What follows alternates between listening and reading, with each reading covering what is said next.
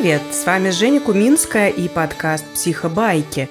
Почти реальные истории из кабинета, ориентированного на решение психолога, и их разбор. Сегодня у нас юбилей. Ровно год назад, 24 апреля, в интернет-пространстве появился первый выпуск «Психобаек». Отмечаем, танцуем, радуемся. За этот год подкаст почти дошел до 10 тысяч прослушиваний и собрал такую неслабую аудиторию постоянных слушателей – Спасибо вам за это огромное. Вы просто вау. Я безумно радуюсь, что это так.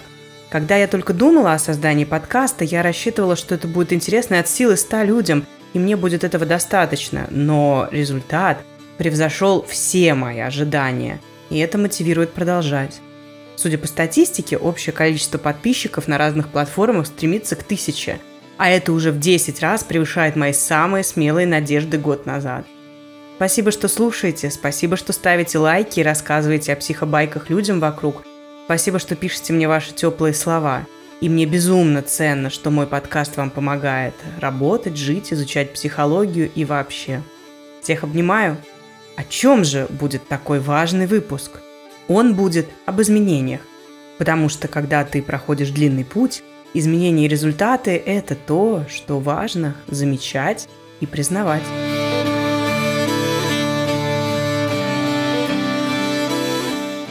Я сидела в своем кабинете, медленно допивая чай и читая заметки, которые сделала в прошлый раз о клиентке. Она с минуты на минуту должна прийти. Женщина в сером, такой она была в нашу первую встречу. Ее проблема касалась работы, и она постоянно была перегружена, брала на себя лишние задачи и совершенно не умела делегировать кому-то свои дела. Поэтому задерживалась допоздна в офисе, брала работу домой, чтобы доделать ее в выходные. Цель мы ставили с трудом. Казалось, э, что она хочет все это продолжать делать и не уставать. Для меня это выглядело не очень полезным, но я ведь не эксперт в ее жизни. Как я могу указывать, что ей делать и чего она должна хотеть? Спас чудесный вопрос. Так мы решили сосредоточиться на том, чтобы работы в жизни стало меньше, а самой жизни больше. Формулировка получилась размытой, неконкретной, но в качестве стартовой точки вполне. В дверь постучались. Я подошла и открыла ее, приглашая клиентку войти. Она села в кресло, а я немного замешкалась у двери, потому что никак не могла отвести взгляда от ее ярко-красных губ и огромной броши в виде оранжево-бордового цветка. Женщина в сером? Кто ее так назвал? «Здравствуйте. Я вижу, что вы сегодня гораздо ярче выглядите, чем неделю назад». Она улыбнулась. «Да, это так. В последние дни мне хочется быть ярче. Приятно добавлять краски в свои будни. А, это очень круто, и вам идут эти яркие краски. Спасибо. Ну что ж, в прошлый раз мы с вами говорили о вашей работе. Вы рассказали мне, что много проводите времени там, что берете работу на дом, что у вас мало времени остается на семью и на себя, и мы с вами остановились на том, что вы хотели бы, чтобы соотношение работы к жизни стало 6 к 4, а сейчас оно у вас 8 к 2. Хотите ли вы продолжить эту тему, дойти вместе со мной до соотношения 6 к 4, или сегодня есть что-то более важное, что мы должны обсудить? Да, я хочу сегодня продолжить эту тему. Мне важно. Больше жизни, меньше работы – это то, чего мне хотелось бы. Окей, тогда расскажите, пожалуйста, что на этой неделе было иначе по сравнению с прошлой? На этой неделе у вас по-прежнему 8 к 2? Я бы сказала, что на этой неделе у меня получилось сделать 7,5 к 2,5. О, вы сдвинулись на полшага из двух запланированных. Это выглядит как четверть пути. Когда вы так говорите, это выглядит как хороший результат. Я точно считаю это хорошим результатом. А расскажите, благодаря чему на этой неделе вы смогли достичь соотношения 7,5 к 2,5, а не 8 к 2? На этой неделе у меня появилось время немного заняться собой. Я смогла утром перед работой найти несколько минут на макияж и вообще на уход. О, и сколько времени теперь перед работой у вас есть на уход за собой? Ну, немного, минут 15-20. Мне кажется, дополнительные 15-20 минут утром перед работой, которые вы можете потратить на уход за собой, это очень большой кусок времени. Ну, не знаю, но мне хватает. А как у вас это получилось? Как вы смогли найти утром дополнительные 20 минут? Ну, я бы не сказала, что они дополнительные. Я просто решила, что не буду проверять телефон, пока не приду на работу. И те 20 минут, которые я раньше тратила на проверку сообщений, быстрые ответы, теперь я могу посвятить себе. М-м, это выглядит как нелегкая задача, не проверять телефон до начала рабочего дня. Как вы смогли сдержать себя? Я его стала выключать вечером, перед сном. А включать только на работе. Меня немного беспокоит, вдруг я кому-то могу понадобиться в ночи или пока еду на работу родственникам, близким. Но потом я решила, что семья рядом со мной, и я первая узнаю, если что-то не так. А все остальные проблемы я ночью все равно не смогу решить. Но вообще да, это решение далось мне тяжело. Большое решение, из-за которого может появиться много тревоги. Но у вас получилось договориться с собой. Ну да, худо-бедно да. Первые пару дней совсем было тяжко. Я хватала телефон каждые две минуты. Я тогда попросила мужа просто забирать его у меня. И он стал его от меня прятать. М-м, Звучит очень ценно знать, кому вы можете обратиться за помощью, когда переживаете самые сложные моменты. Это немного смешно, что отказаться от телефона – это сложный момент. Но да, для меня это так. А что вы сделали такого, что позволило вам обратиться за помощью, по сути, делегировать, передать эту задачу мужу? Ну, такое себе делегирование, это же не документы рабочие. Да, документы. Но на телефон к вам приходит сообщение по работе, и вы попросили помощи мужа, чтобы не поддаться соблазну, не взять телефон утром или во время отхода ко сну и не начать проверять. Вместо этого вы 20 минут посвящаете уходу за собой. Ну, у меня вообще давно была эта идея про телефон. Я много читала, что это полезно за 1-2 часа до сна убирать все гаджеты и не начинать утро с них. Угу. То есть вам помогло то, что вы уже знали о пользе такой стратегии. Да, я знала. Знание – это важно. А что еще? Еще, наверное, то, что я знала, что могу доверить мужу эту задачу. А откуда вы знали, что можете доверить? Ну, он у меня обязательный. Плюс он давно мне предлагал забирать телефон. Даже иногда так прямо и делал.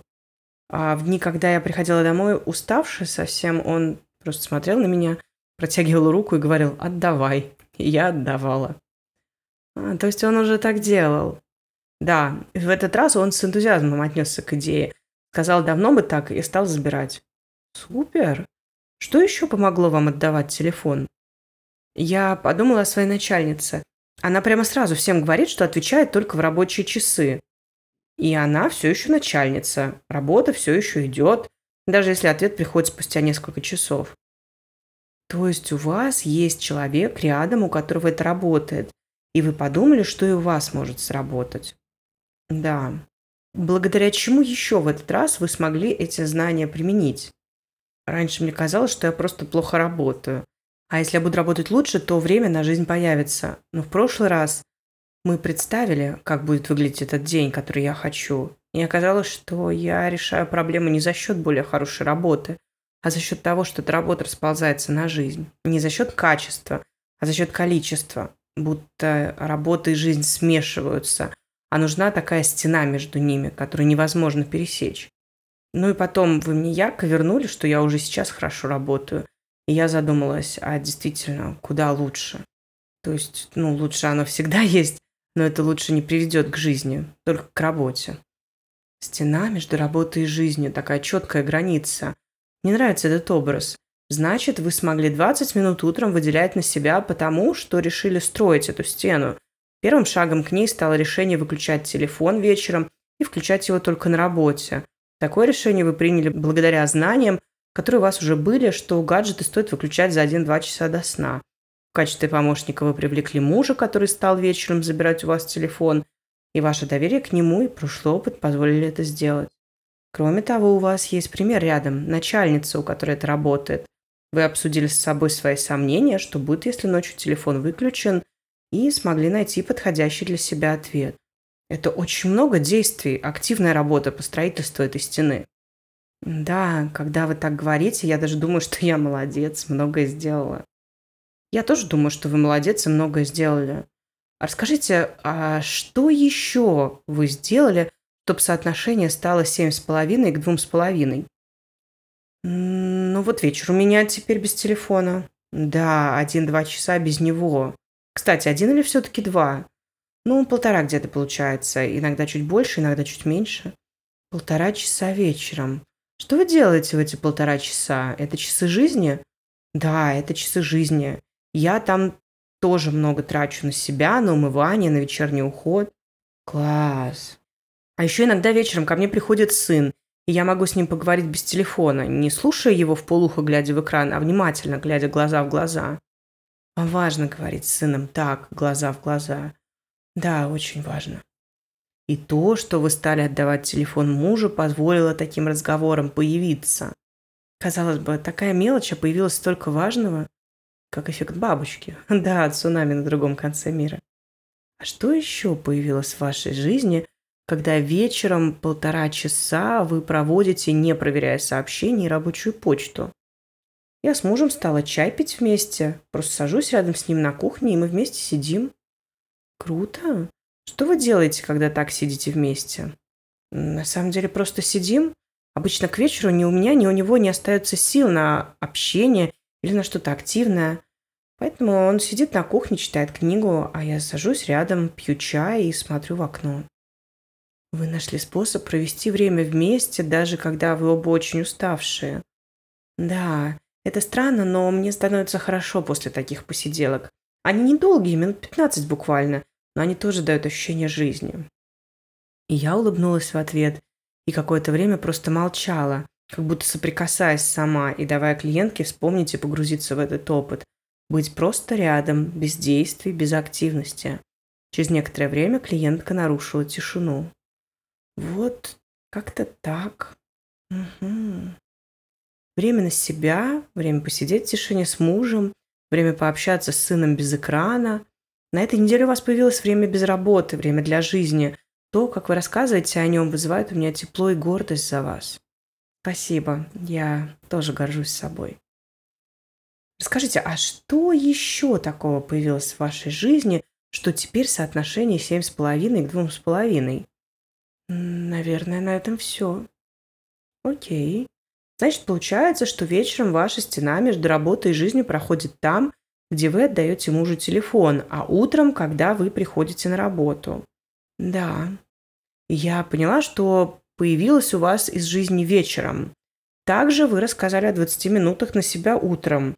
Но у меня что-то не складывается, ведь телефон вы включаете только на работе. Да, тут вы меня подловили. На чем же? Утром без телефона я еще стала завтракать без экрана, а потом, когда еду на работу, я теперь читаю бумажные книги.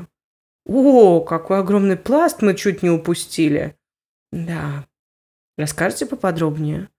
Ну, я теперь просыпаюсь, медленно умываюсь, готовлю завтрак на всех, поднимаю своих близких, опять же разговариваю с ними без телефона, без экрана между нами.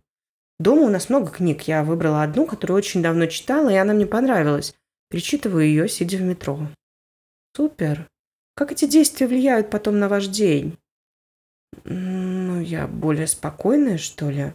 Раньше я много суетилась на работе, любая проблема вызывала у меня панику. Теперь проблемы на меня все еще падают, и я все еще тревожусь, но как будто меньше. Я хотела бы еще спокойнее быть, чтобы знать, что бы ни случилось, у меня будет место без работы. Когда у вас будет соотношение 6 к 4, там вы будете более спокойны, будете знать, что у вас есть место без работы? Да, там так будет. А расскажите, пожалуйста, подробнее, что еще будет, когда соотношение работы к жизни станет 6 к 4? О, я думала об этом. Класс. И что вы надумали? Я подумала, что 6 к 4 – это когда я смогу в обед тоже переключаться на жизнь, и когда в выходные я буду полностью вне работы. Что будете делать, например, в обед, чтобы он тоже стал территорией жизни? Я на обед не буду брать телефон, не буду за обедом разговаривать о работе. М-м, звучит как план. Когда вы начнете так делать, какое соотношение у вас будет? Думаю, семь к трем. Семь к трем, половина пути. Да. А когда я смогу это сделать, останутся только выходные.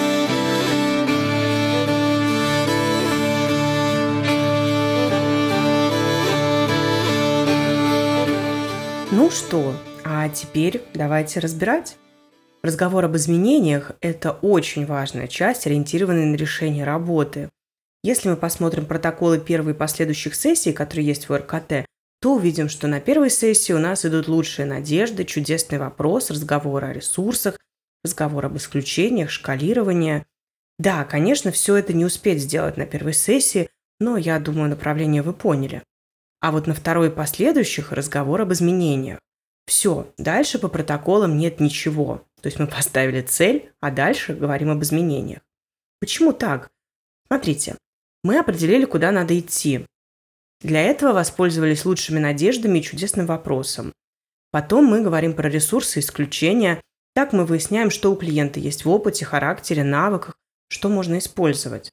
Потом мы обсуждаем представление о движении к нужному результату через шкалирование, им же отслеживаем прогресс. После этого сверяемся, что работает, а что нет. И для этого мы говорим об изменениях. Такие разговоры позволяют нам прояснить, что и как именно сработало, что поменять и что не получилось, что нужно попробовать сделать иначе. Если что-то работает, делай этого больше. Если что-то не работает, попробуй что-то другое. В большинстве проблемно-ориентированных подходов разговор об изменениях короткий.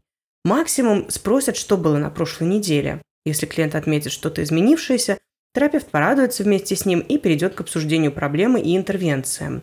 В РКТ мы можем говорить об изменениях всю сессию. Это будет иметь значимый терапевтический эффект. За счет детального обсуждения эти изменения субъективно становятся больше. Они воспринимаются как что-то важное, как что-то получившееся у клиента. В результате растет надежда, мотивация и вера в себя, что я могу, что изменения мне по силам, что они будут иметь значимые для меня последствия. Кроме роста субъективного ощущения – Такое обсуждение позволяет разобрать сработавшие стратегии. Изменения не просто произошли, они произошли, потому что я что-то сделала. А что именно я делала? Что из этого я могу повторить? Так растет ощущение агентности, контроля над своей жизнью, и локус контроля становится внутренним, а не внешним. Ведь за свои изменения отвечаю я, а не что-то стороннее, не что-то просто произошедшее. Давайте посмотрим, как это было сделано в кейсе. Моя первая фраза – комплимент клиентке.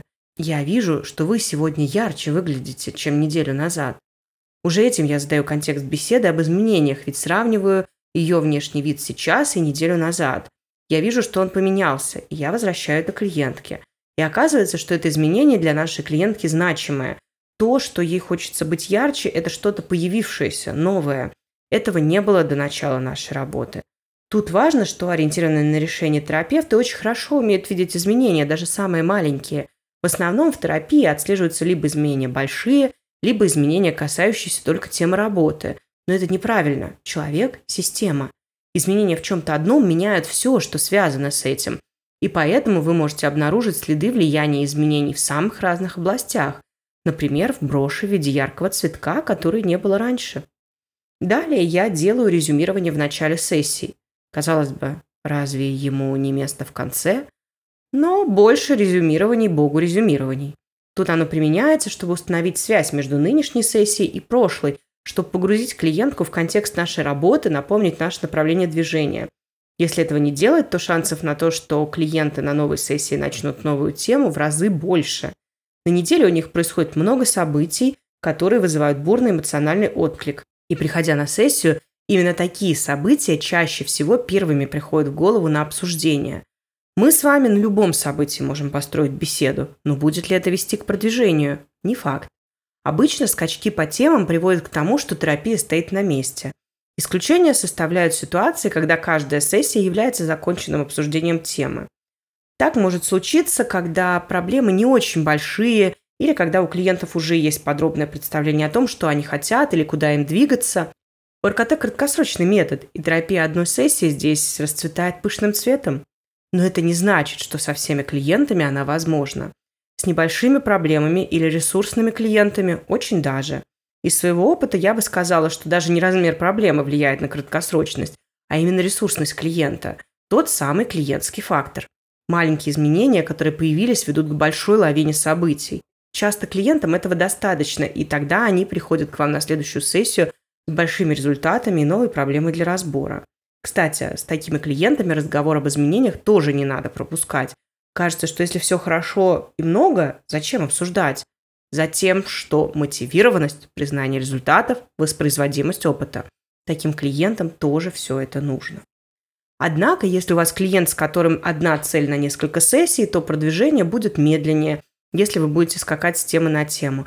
Поэтому наша задача – помочь клиенту в начале сессии определиться с тем, что мы будем обсуждать сегодня, что даст нужное направление и что будет продвигать клиента в этом самом нужном направлении.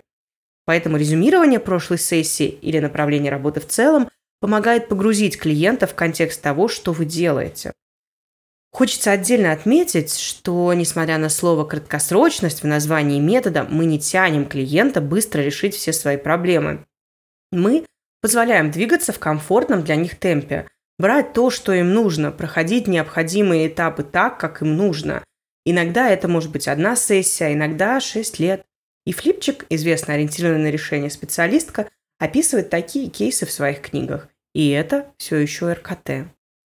Бывает так, что у клиентов действительно возникает новая, более актуальная тема. В таком случае важно дать им возможность ее затронуть. Поэтому в кейсе после резюмирования я уточняю, продолжение текущей темы работы – это то, чему вы хотите посвятить нашу сессию, или есть что-то более важное. Наша клиентка выбрала продолжение.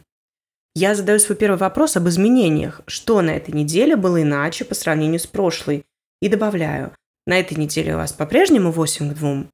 Думаю, вы сразу же заметили пресуппозицию. Я не спрашиваю, есть ли изменения, а прошу о них рассказать, как будто уже знаю, что они есть. Но вместо более прямой формы, что поменялось на этой неделе, я выбираю более мягкую, что было иначе. Мне такая формулировка больше нравится, не так давит. Ну и клиенты в моем опыте отвечают на это гораздо лучше. По-хорошему, вопрос о том, что было иначе, и вопрос о том, какое соотношение у клиентки на этой неделе, следовало бы задавать по очереди, а не одновременно. Но мне важно, чтобы клиентка анализировала изменения через эту шкалу. Есть желаемое, есть нынешнее соотношение работы и жизни. Тут сделаю пометку, что на момент начала сессии я не знаю, что значит соотношение 8 к 2 и 6 к 4. Пока для меня это просто цифры. Я не уточняла на прошлой сессии их наполнения. У меня просто не хватило времени. Поэтому сессию я могла начать двумя путями – уточнением этих самых чисел и разговором об изменениях. Обе стратегии работающие, но я делаю выбор в сторону изменений и решаю, что узнать про смысловое наполнение чисел я смогу позже. Но то, что я не знаю смысловое наполнение, не значит, что я не могу эти числа использовать. Ведь у клиентки это наполнение есть, она же как-то оценила эти значения. На числах гораздо проще рассмотреть само наличие изменений. Было 8 к 2, Стало 7,5 к 2,5. Есть сдвиг? Есть. Своим следующим комментарием я увеличиваю значимость этого сдвига за счет его соотнесения с запланированным путем.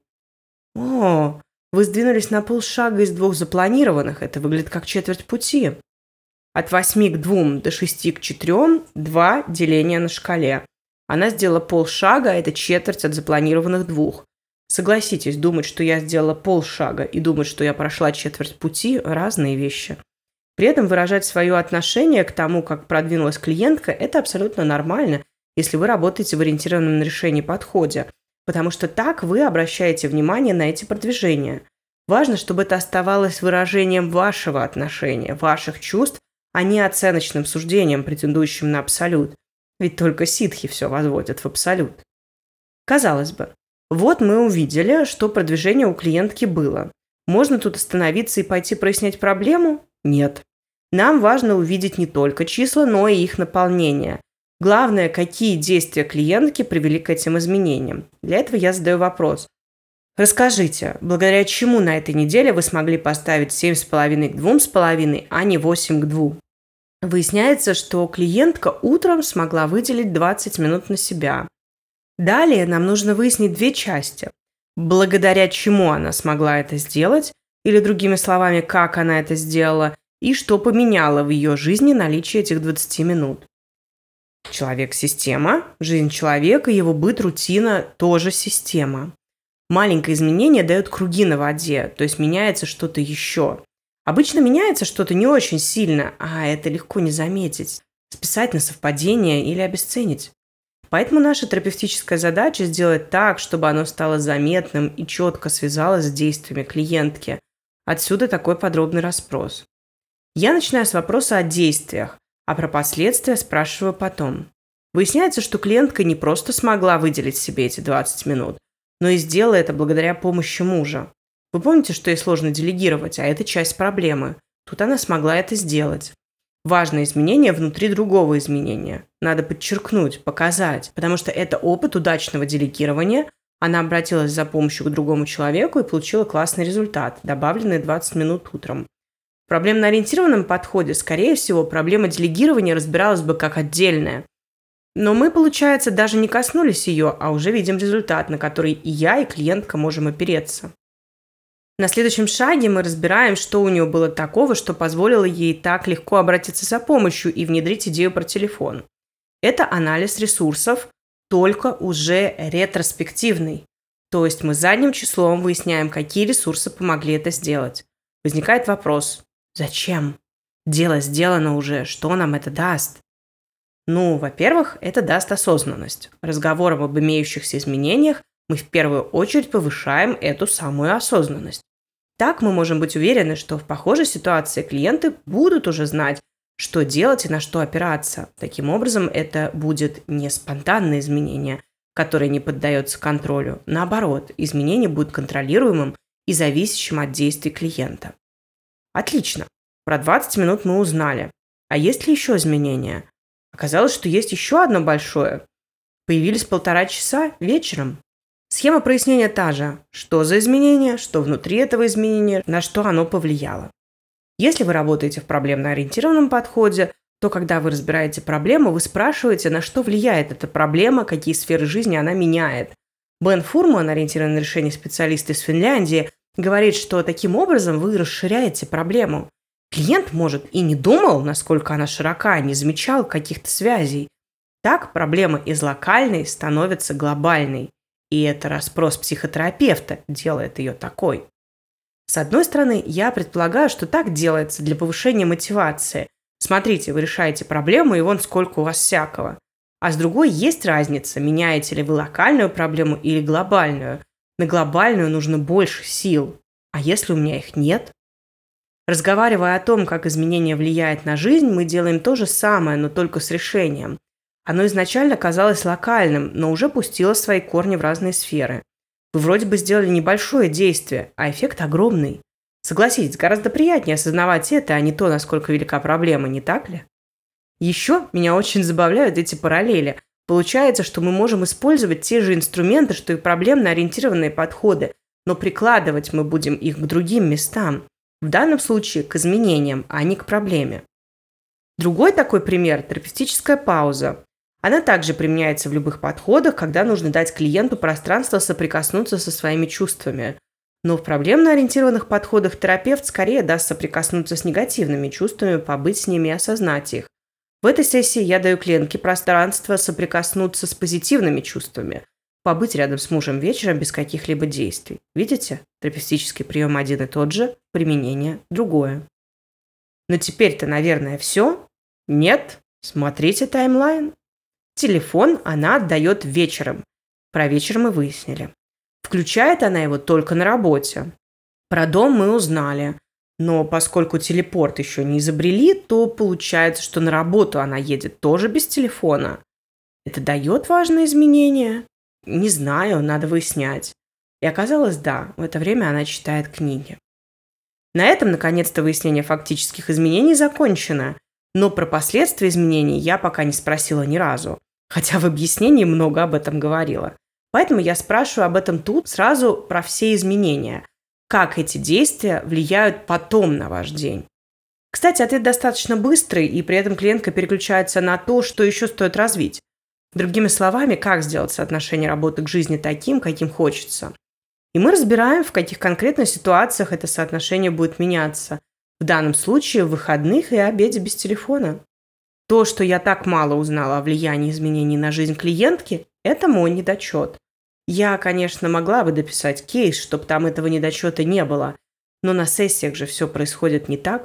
После сессии я обдумываю, что было сделано, смотрю записи и часто понимаю, что что-то упустила, а что-то можно было спросить лучше, подробнее, с помощью более красивой фразы. В таком случае я пишу себе на следующую сессию в план прояснить, в нашем кейсе необходимо прояснить, как все это время без телефона будет влиять на разные сферы жизни клиентки.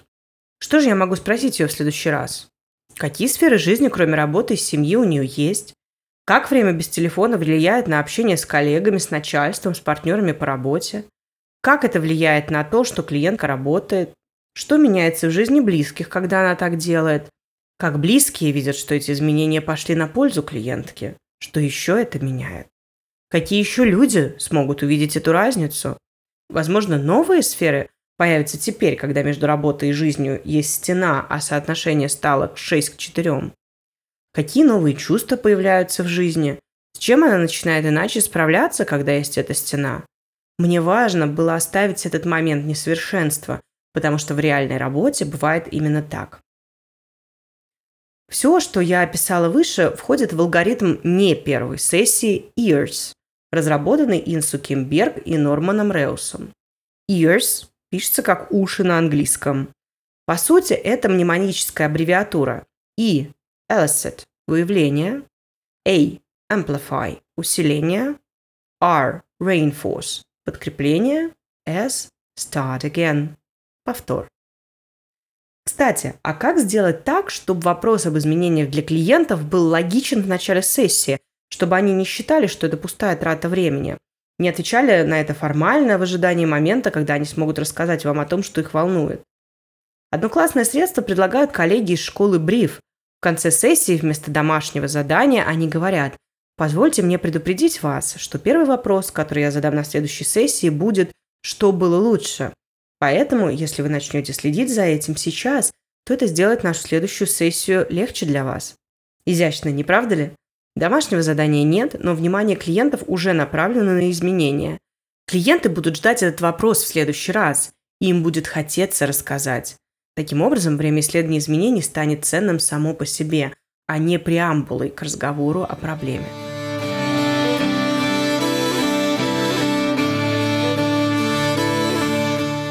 Вот так мы с вами прошли от маленьких изменений в полбалла у клиентки к осознанию, насколько они велики и значимы. А в конце поговорили про расширение этих изменений. Я знаю, что тут часто возникает вопрос, что делать, если изменений нет? И я обязательно сделаю отдельный выпуск про то, как говорить, когда изменений нет или когда они спонтанные. Да, эта ситуация тревожна для терапевтов.